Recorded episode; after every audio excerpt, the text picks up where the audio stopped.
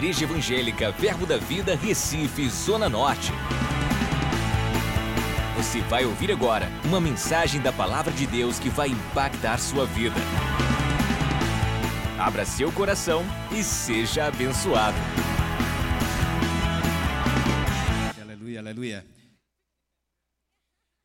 Queria que você abrisse sua Bíblia ou então acompanhasse por aqui em Gênesis capítulo 7, capítulo 2, no verso 7, Gênesis 2, 7. É uma coisa muito interessante, Raquel deu uma introdução aberta, falou sobre tanta coisa boa, e a gente vai meio que destrinchar. Cada um que vai subir aqui com uma palestra, ele vai destrinchar cada assunto que foi inicialmente explanado por ela, e você vai sair daqui entendendo um pouco mais sobre muita coisa. Mas não quer dizer que acaba aqui. Você pode continuar buscando e se aprofundando nesse assunto que eu creio que vai ser muito bom para a sua vida. Gênesis capítulo 2, no verso 7 diz o seguinte: Então formou o Senhor Deus ao homem do pó da terra e lhe soprou nas narinas o fôlego de vida, e o homem passou a, a ser alma vivente. Olha só que interessante. A gente vê no capítulo 1 Deus criando o espírito, façamos o homem à nossa imagem, conforme a nossa semelhança. Homem e mulher ele cria naquele momento a imagem e semelhança dele no espírito. Mas ele não acaba aí, ele continua o processo de criação. A obra não estava acabada. O homem não é só espírito, o homem é espírito, alma e corpo. E Deus forma. Eu não consigo ver Deus formar com a sua mão nada além do que isso aqui. Tudo na criação Deus chama a existência. Deus fala e é, Deus fala e é, Deus fala e existe. Tudo na criação, Deus usa o poder da fé em atuação, mesmo o poder que somos convidados a viver. Só que no corpo do homem, Deus forma, essa palavra formar quer dizer espremer, sair da sua mão, ser formado por. Deus formou o seu corpo, querido. Por que você está dizendo isso? Gente, você sabe, por exemplo, de carro. Carro foi o homem que criou. E existem carros que são produzidos. Tem carro que é uma Mercedes, tem carro que é um Fusca. Não, vamos lá, você vai entender. O homem não faz carro. Não é a gente que constrói o carro. Vamos, pelo menos mais antigamente, era cada um colocava uma peça, outro ia lá, apertava. Hoje tem máquinas, mas quem construiu a máquina foi a gente, então está indiretamente sendo feito por a gente, ok? Então o homem construiu um carro. O homem construiu, o mesmo homem que construiu um Fusca, ele construiu uma Mercedes. Não é verdade? E você nunca vai poder dizer que um Fusca é igual a Mercedes, por mais que você seja um amante de Fusca, você não vai dizer que é a mesma coisa. Se você disser que é a mesma coisa, eu lhe convido a viajar para São Paulo dirigindo. Um sai numa Mercedes, outro sai lá no Fusca e vamos ver o bagaço que chega no final. A gente junta o bagaço e a gente vai ver. Não é igual, meu irmão, é diferente. Há diferenças, porque foram construídos para serem diferentes. Um é mais barato, o outro é mais caro. No nosso corpo não é assim. Quem nos fez foi Deus, e Deus ele é perfeito em todos os seus caminhos. Deus parou um tempo para fazer o seu corpo perfeito como ele é. Não usa a desculpa que você é assim. Sabe o crente Gabriela que eu nasci assim? Vou morrer assim. Isso não se aplica ao seu corpo. Quando você pensa no seu corpo, o seu corpo foi perfeitamente criado por Deus para dar o resultado que ele criou para ser. Diga, eu sou capaz, no meu corpo, de gerar resultados. Você está convencido disso? Agora vamos pensar qual é o resultado que um corpo deve ser, que deve existir. O corpo existe para quê? Quando a gente pensa no corpo, a gente pensa, o corpo existe para quê? É lógico que a gente tem um cérebro dentro daqui maravilhoso, uma estrutura enigmática para a nossa, nossa ciência. A gente conhece muita coisa, meu irmão. A gente conhece física quântica. Física quântica dentro de um átomo, um elétron, como ele se comporta, como ele faz. Nada de lei natural que a gente conhece vale para a física quântica e a gente conhece isso. Mas dentro do cérebro a gente não conhece o suficiente. A gente sabe que existem áreas responsáveis por várias coisas, mas a gente não pode dizer com precisão que área vai ser, quando vai ser, como vai ser. A nossa ciência se arrasta quando, se, quando ela enfrenta a perfeição divina. Nós temos um cérebro no nosso corpo e ele abriga, ele abriga o centro do nosso entendimento das coisas, como funciona a nossa alma, o nosso entendimento, o nosso relacionamento do que é espiritual e natural. Mas o nosso corpo não é só um cérebro. Você não foi chamado para estar sentado num canto e só pensando. Existem mais estruturas no seu corpo e cada estrutura tem uma função. E você precisa fazer valer essa função. Se você pensar, sua estrutura músculo-esquelética, ela corresponde a quase 60% do seu corpo. Músculo e osso. Tudo conectado, ligado. Para quê? Para que serve o músculo? E essa é uma palestra médica, vou lhe dizer, tem três tipos de músculo no corpo. Nós temos o músculo estriado esquelético, nós temos o músculo estriado cardíaco e nós temos a musculatura lisa, que é das vísceras. O que a gente não tem controle, o coração e as vísceras, funciona que é uma beleza. Você funciona perfeitinho, meu irmão. Cada um no seu tempo, eu acredito que você vai no banheiro. E quando você vai no banheiro, aquilo é musculatura se movimentando para botar para fora aquilo que você comeu. O feijão que você comeu ontem, se não já saiu, está a caminho. Você não faz esforço para isso, ele vai chegar lá e isso é músculo se movimentando. Porque quem está quem tá controlando é seu cérebro. Seu coração está batendo, querido. Seu coração, enquanto tiver sangue chegando nele, com oxigênio e glicose, ele vai bater feito um doido, blu, blu, blu, blu, blu, para repor tudo o que você precisa em toda parte no seu corpo. O que não pode é entupir uma artéria daquela e deixar de chegar sangue. Aí ele não consegue funcionar. Mas ele tendo as condições que ele precisa, ele vai bater, porque não é você que manda nele. Agora, a sua musculatura do esqueleto é sua responsabilidade fazer com que ela faça aquilo que ela nasceu para fazer. Raquel falou muito bem: tudo que a gente faz é movimento. Estamos aqui, balançamos a cabeça assim, fazendo assim como a mãe faz, por quê? Porque tem uma musculatura que controla aquele movimento.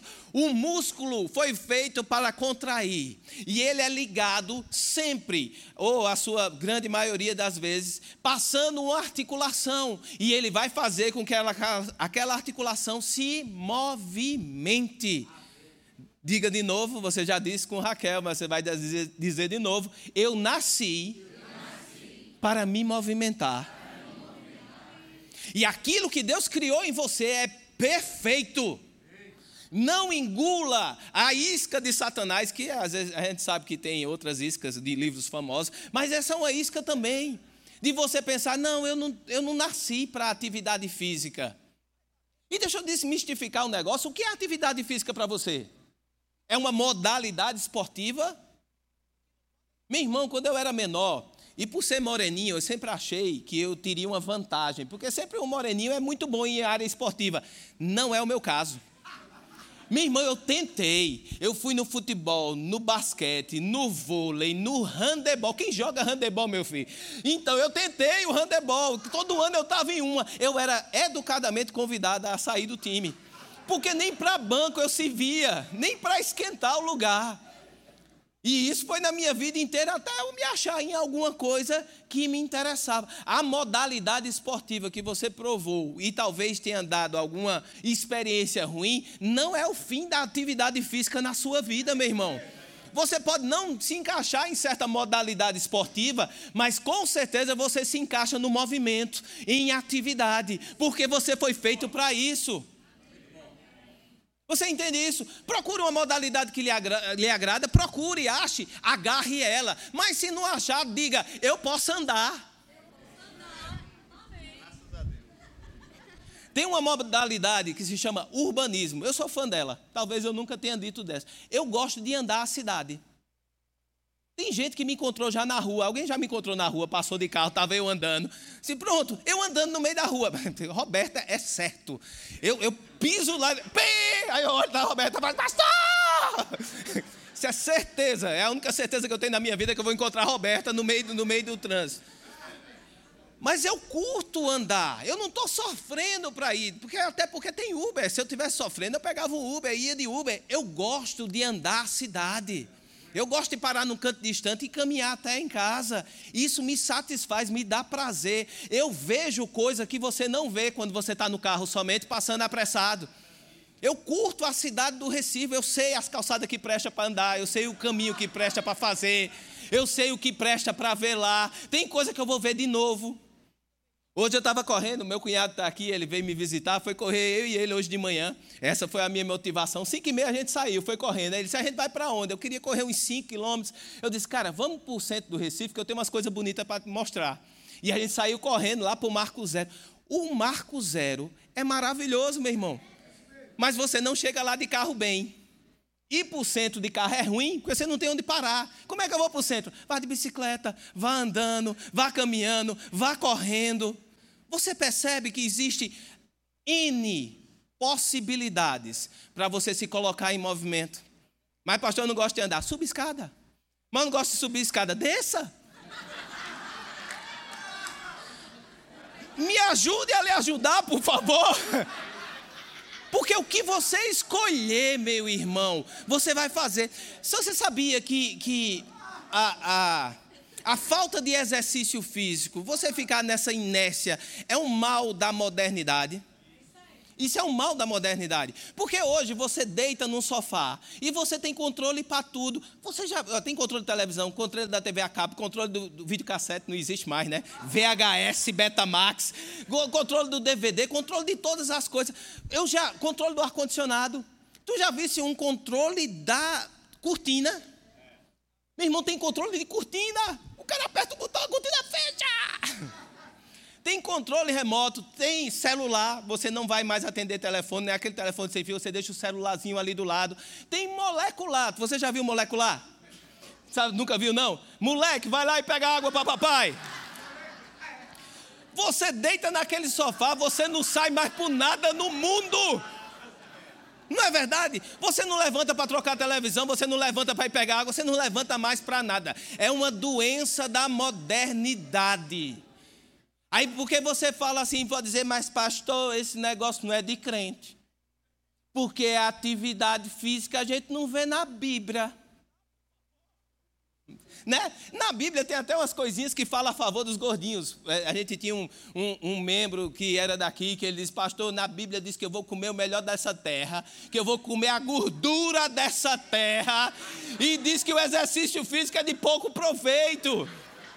É, ele me deu uma dessa na cara. E isso está em 1 Timóteo capítulo 4, verso 8. A atividade física, o exercício físico é de pouco proveito. Mas diga assim, pouco não é nada? Quando ele começa a falar sobre uma vida no espírito e você ser disciplinado no espírito, ele dá o exemplo da sua disciplina natural para você fazer igual no espírito. Ou seja, ele já contava que você era disciplinado naturalmente. Ele está falando isso aí para as pessoas que tinham em conta a atividade física, em alta conta. E ele diz: Olha, tua atividade física é boa. Mas você precisa também ter uma disciplina na área do espírito. Da mesma maneira que é a sua disciplina na área física, diga eu preciso, eu preciso. de disciplina. Você já conseguiu ver alguma disciplina no princípio ser boa? Meu irmão, acordar cedo para correr nas primeiras vezes, parece que você está deixando algo seu na cama. Parece que você levantou e uma perna ficou, não veio você sai se arrastando assim, parece aqueles dead, dead walk, né? Aqueles, aqueles zumbi da, da Por quê? Porque você está se impondo numa disciplina. Mas toda vez que você vai se impor numa disciplina, você vai romper com a área de conforto, com a sua zona de conforto, e vai fazer operar um princípio maravilhoso na sua vida, que quando você entra na disciplina, essa disciplina vai mudar a sua história. E a gente vai falar um pouco mais sobre hábitos mais tarde. A gente vai ter essa chance de dar uns toques a respeito de hábito e eu volto para você. Mas por que na Bíblia não tem a respeito das atividades físicas? Esse argumento é bom e ele, um dia, eu estava é, na casa do meu sogro, e a gente estava comendo, e ele comendo metade de um frango lá, metade. E comendo, e, e a minha sogra dizendo: Luiz, tu vai morrer! E ele disse: Não, que os índios antes de mim que moravam aqui comiam um frango desse todo, não é, doutor? E olhou para mim e disse para mim: Eu disse, e agora, José, me ajuda? Aí eu pensei, eu olhei para a cara dele e disse: É, é verdade, ele comia o frango inteiro. Só tem um detalhe: qual que era? Eles tinham de correr atrás dele para pegar, não pegava no supermercado, não. Para pegar a ave, você tinha de caçar ela, meu irmão. E se você já tentou pegar um bicho desse, se alguém já foi criado em fazenda, já viu o que é, ele não fica assim. Ele chega, chique, chique, chique, lá. Não acontece isso com o frango, querido. Ele vai correr para longe de você, que ele sabe que coisa boa não está vindo. Então o índio, para poder comer, ele tinha que caçar. E ele corria despendia energia para aquilo acontecer e depois ele ia repor com aquilo, com, a, com o conteúdo da caça. Você entende? Então, o mesmo princípio vale, vale para a Bíblia. Eu queria mostrar umas coisas aqui para você. Então, tá pequeno, mas eu vou aumentar. De Nazaré para Jerusalém, 131 quilômetros. De Nazaré para Galiléia, 14 quilômetros. Nazaré para o Monte Tabor, para Naim, tá aí as criancinhas. Para Sinquém, 59. Para Cafarnaum, 46 quilômetros. E tem as distânciazinhas de, de corridinha de negócio de prova, né? Isso aqui é a prova de, de domingo de manhã, que tinha de Belém, que era 8 quilômetros, de Betânia de 7 e de Beto Xavé, que é de 5 quilômetros. Você escolhe de acordo com a sua preparação. Você percebe que não existe um carro, nem um ônibus esperando Jesus para fazer esses caminhos discípulos? Como é que ele ia? Para que falar para um homem desse, meu irmão, que ele precisa de andar? Ele anda, isso é natural da vida dele. Aí você acha, não, pastor, mas isso daí é, é muito pouco, é só Jesus. Olha as viagens de Paulo, passa aí de novo. Paulo para a Arábia, 300 quilômetros em 12 dias de terra. Para você dizer que não tem de mar, esse outro aqui do lado é via mal que ele andava. Ele ainda fazia é, é, vela, né? Então, 1.800 quilômetros de terra em 70 dias, 1.080 quilômetros em 45 dias. E aí vai a quantidade, um total de 13.730 quilômetros em dois, menos de dois anos. De terra, andando e o que eu preciso que você saia daqui sabendo, você é preparado, habilitado, capacitado pelo próprio Deus para mudar a história da sua vida, sair dessa inércia de ficar parado e se colocar na inércia do movimento, porque Deus te fez preparado para isso. Acesse já nosso site verbozonanorte.com, além das nossas redes sociais no Facebook, Instagram e nosso canal no YouTube pelo endereço Verbo Zona Norte Recife. Ou entre em contato pelo telefone 81 30 31 5554 e seja abençoado.